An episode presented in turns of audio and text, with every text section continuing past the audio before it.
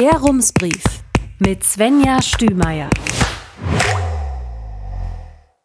Münster, 16. Juni 2023. Guten Tag. Manche Menschen sollen ja Spaß an Wettbewerben haben. Sie bereiten sich darauf vor, mit dem Ziel, besser zu sein als die anderen Teilnehmenden. Wer das schafft, bekommt am Ende eine schöne Medaille und ein Pressefoto. Ob besser als alle anderen, aber objektiv betrachtet gut ist, rückt dabei manchmal in den Hintergrund oder wird vielleicht sogar durch möglichst hohe erbrachte Leistungen definiert. Zum Beispiel beim Sport in der Freizeit ist das auch unproblematisch. Wenn Wettbewerb Wenn Wettbewerbe Menschen motivieren können, sich zu bewegen und Kontakte zu anderen Sportlerinnen zu knüpfen, ist das doch eine gute Sache. Anders ist das bei der Bekämpfung der Klimakrise. Da sind Motivation und Kontakte knüpfen zu Menschen, denen Klima- und Umweltschutz auch wichtig ist, natürlich auch super. Das reicht allerdings nicht aus, wie uns Wissenschaftlerinnen sagen. Selbst das, was Menschen vielleicht als hochambitioniert bezeichnen, ist oft nicht ausreichend, um die Erderhitzung in großem Stil aufzuhalten. Den Gedanken hat Caroline Bohn gestern beim Stadtforum Münster wird zur Klimastadt formuliert. Es geht hier um Klimaneutralität, nicht um ihrer selbst willen, sondern weil es die unbedingt notwendige Voraussetzung dafür ist, dass wir und alle heutigen und zukünftigen Generationen ein gutes Leben führen können und letztlich sogar überleben können, hat die Wissenschaftlerin vom Zentrum für interdisziplinäre Nachhaltigkeitsforschung auf der Bühne gesagt. Dieses Forum fand im Rahmen einer EU-Mission statt. Die unterstützt 100 Städte dabei, bis 2030 klimaneutral zu werden. Münster ist eine davon.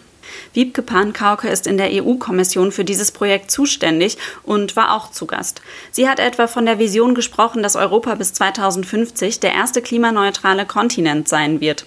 Oberbürgermeister Markus Lewe nennt das eine Klimaolympiade und einen Wettbewerb mit den europäischen Städten. Und wie es sich für einen Wettbewerb gehört, gehe es nicht um Versprechen, hat Markus Lewe zur Klimaneutralität bis 2030 gesagt, sondern um Ziele.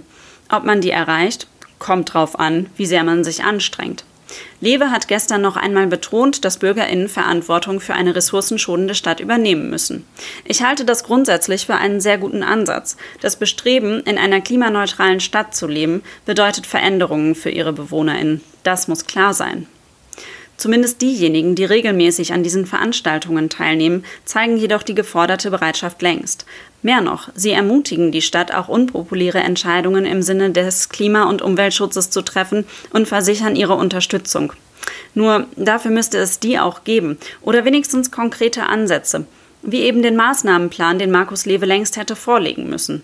Den hat er gestern jedoch klein geredet, ein festgelegter Plan sei zu eindimensional, um das vielschichtige Problem Klimakrise zu lösen. In einer Pressemitteilung kritisieren Gruppen wie zum Beispiel der Klimaentscheid und Fridays for Future diese Haltung und verweisen außerdem auf die EU-Mission, in deren Rahmen jede Stadt einen Aktions- und einen Finanzierungsplan erstellen soll. Das wäre schließlich sowas ähnliches. Jetzt soll allerdings erst einmal der sogenannte Klimastadtvertrag entstehen, und zwar in Zusammenarbeit mit der Stadtgesellschaft. Auch den sollen alle 100 Städte aus dem EU-Programm verfassen. Einen Platz auf dem Treppchen kann Münster hier zwar nicht mehr bekommen, denn laut Wiebke Pankauke haben schon zwölf Städte so einen Vertrag fertiggestellt. Mitmachen lohnt sich aber trotzdem. Hier können Sie Ihre Ideen einbringen. Und nun zum Haupttext. Das Für und Wider der Videokameras auf Schulgeländen. Im letzten Brief haben wir den Stadtrat in unseren Meldungen ja quasi vorzeitig in die Sommerpause geschickt und geschrieben, die Sitzung am Mittwoch werde wohl kurz ausfallen. Und dann haben die Ratsmitglieder und wir uns doch in einer dreistündigen Diskussionsrunde wiedergefunden. Ein Grund dafür war die geplante und nun beschlossene Videoüberwachung am Schulzentrum in Kinderhaus. Das Thema ist nicht neu in Münster.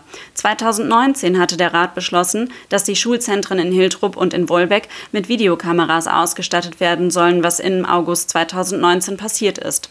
Denn Immer mehr Leute hatten die Schulgebäude beschädigt. Vor einigen Wochen hat die Verwaltung dann ihre Zwischenbilanz zum Pilotprojekt veröffentlicht, zu der sie der Rat verpflichtet hat, mit dem Fazit, die Videoüberwachung sei ein wirkungsvolles Mittel, denn seitdem dort Kameras hängen, ist es zu weniger Schäden gekommen. Das sollte man so also ruhig weitermachen und auch auf andere Schulen mit Vandalismusproblemen ausweiten. Im Rat ist man da geteilter Meinung. Bevor ich allerdings auf die Argumente für und gegen die Maßnahme eingehe, kurz zu den Rahmenbedingungen.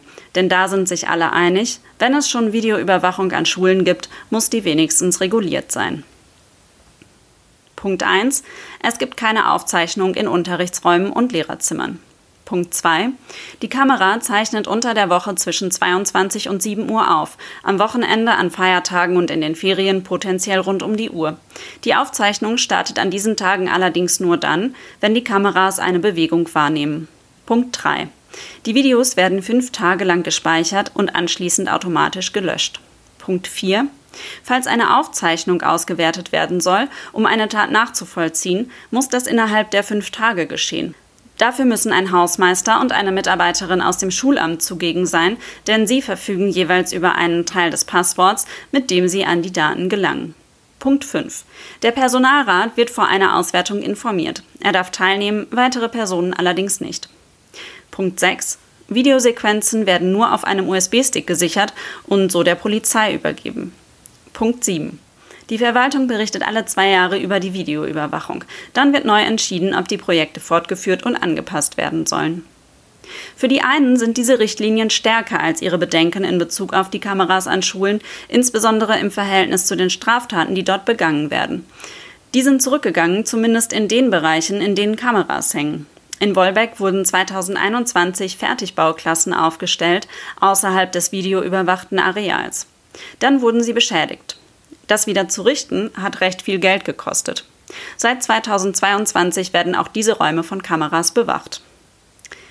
Grüne, SPD, Volt und CDU haben sich im Rat für die Erweiterung der Videoüberwachung ausgesprochen. Letztere hatte 2021 mit einem Antrag angeregt zu prüfen, an welchen städtischen Gebäuden sich die Methode zusätzlich anböte. Gleichzeitig haben die Sprecherinnen immer wieder betont, diese Vorgehensweise soll laufend geprüft und gegebenenfalls angepasst werden und sie stehe auf der Eskalationstreppe ziemlich weit oben oder andersherum ausgedrückt, andere Maßnahmen haben zu wenig Wirkung gezeigt. Für Stefan Leschniok, CDU, geben die Kameras Schülerinnen, Eltern und Lehrpersonal eine gewisse Freiheit zurück, nämlich die, beruhigt zur Schule gehen zu können. Der Freiheitsdefinition der FDP entspricht das allerdings nicht. Für den Fraktionsvorsitzenden Jörg Behrens verletzt die Videoüberwachung Bürgerinnenrechte. Und außerdem stellt er einige Fragen, die für ihn längst nicht ausreichend geklärt sind. Wie verhältnismäßig ist die Überwachung in Bezug auf die Kosten, die aufgrund des Vandalismus entstehen? Warum ist es in Ordnung, dass Kinder die Schulhöfe außerhalb der Schulzeiten als Spielplatz nutzen, in den Ferien jederzeit dabei aufgenommen werden können? Und inwiefern steht wirklich der Gedanke hinter den Projekten, dass die Kameras auch irgendwann wieder abgebaut werden? Es ist kein Einstieg in eine breit angelegte Überwachungsstaatlichkeit, sagt Mike Bruns, CDU, dazu. Aber so ganz unberechtigt sind die Bedenken von Jörg Behrens, die auch Ulrich Toden, Linke, und Georgios Zakalidis, internationale Fraktion, teilen, vielleicht doch nicht. Schließlich wird das Projekt nun erweitert und die Verwaltung hat in ihrer Bilanz neben ihrem positiven Urteil auch schon weitere Schulen genannt, an denen Kameras eine Überlegung wert seien. Wie man es konkret schaffen könnte, die Videoaufnahmen überflüssig zu machen, steht da allerdings nicht drin. Obwohl es sich laut Stadtdirektor Thomas Pahl um eine Ultima Ratio handelt. Er sagt auch, wir haben uns in den ersten Piloten noch schwerer getan als jetzt beim Nachziehen des Schulzentrums in Kinderhaus. Ist die Videoüberwachung also doch irgendwie normal geworden? Auf der anderen Seite muss man eben auch sagen, die Polizei und Angehörige der Schulen finden die Maßnahme laut Verwaltungsvorlage angemessen und gut. Der stellvertretende Schulleiter des Geschwister-Scholl-Gymnasiums Walter Brinkmann sagt, dass am Schulzentrum einige Vorkehrungen gegen Vandalismus nichts gebracht haben. Zum Beispiel geht dort helles Licht an, wenn sich Menschen im Radius eines Bewegungsmelders befinden. Trotzdem hätten Gruppen weiter Fahrräder gestohlen, Fenster kaputt gemacht und seien in die Schule eingebrochen. Und es gibt noch eine weitere Schwierigkeit, die Helene Goldbeck, Volt, anspricht. Als Alternative zu Kameras könnte man Personal einsetzen, das kostet aber Geld und das hat die Stadt nicht im Überfluss. Eine Stelle wurde allerdings doch geschafft. Ergebnis der vorigen Diskussionen ist nämlich auch, dass die Fahrradständer in Kinderhaus nicht wie ursprünglich von der Verwaltung vorgeschlagen von Kameras überwacht werden. Denn hier hat man den Eindruck, dass andere Möglichkeiten bestehen, sie vor Fahrraddiebstählen und Beschädigen denn hier hat man den Eindruck, dass andere Möglichkeiten bestehen, sie vor Fahrraddiebstählen und Beschädigungen zu schützen. Eine Aufsichtsperson hat ihren Dienst bereits angetreten und ist an Schultagen bis 15 Uhr vor Ort. Allerdings, seitdem wurde laut Walter Brinkmann schon wieder ein Fahrrad geklaut, gegen 16 Uhr. Was in der Ratssitzung eher am Randthema war, ist die Frage, wie sich die Kameras auf dem Schulgelände auf SchülerInnen auswirken könnten. Doris Feldmann, SPD, hat eine Studie des Landesbeauftragten für Datenschutz angesprochen. Darin steht, auch wenn Kameras ausgeschaltet oder durch Attrappen ausgetauscht werden, fühlen sich Menschen beobachtet. Sie ändern dann ihr Verhalten und Handeln eingeschränkt. Damit haben sie dieselbe Wirkung wie herkömmliche Videoüberwachung. Die Sozialarbeiterin Heike Teves-Herting weitet den Blick noch einmal aus. Sie hat vor ein paar Jahren das Projekt Limit an der Hauptschule Hiltrup begleitet, an der auch Kameras installiert sind. Kameras ändern nichts am eigentlichen Problem, ist ihre Einschätzung. Sie würden eher das individuelle Sicherheitsempfinden stärken. Sie sagt, dass Jugendliche, die aggressiv werden und Vandalismus betreiben, Anleitung brauchen, also eine gute pädagogische Betreuung. SozialarbeiterInnen gibt es an den Schulen in Kinderhaus auch. In den Fällen, in denen SchülerInnen in die Schule eingebrochen sind oder etwas kaputt gemacht haben, seien Gespräche wirkungsvoll gewesen, berichtet Schulleiter Walter Brinkmann. Aber nicht alle TäterInnen besuchen auch das Schulzentrum. Und in diesem Fall kann die schulinterne Sozialarbeit wiederum nicht allzu viel ausrichten. Herzliche Grüße, Svenja Stümeier. Rums, neuer Journalismus für Münster. Jetzt abonnieren. rums.ms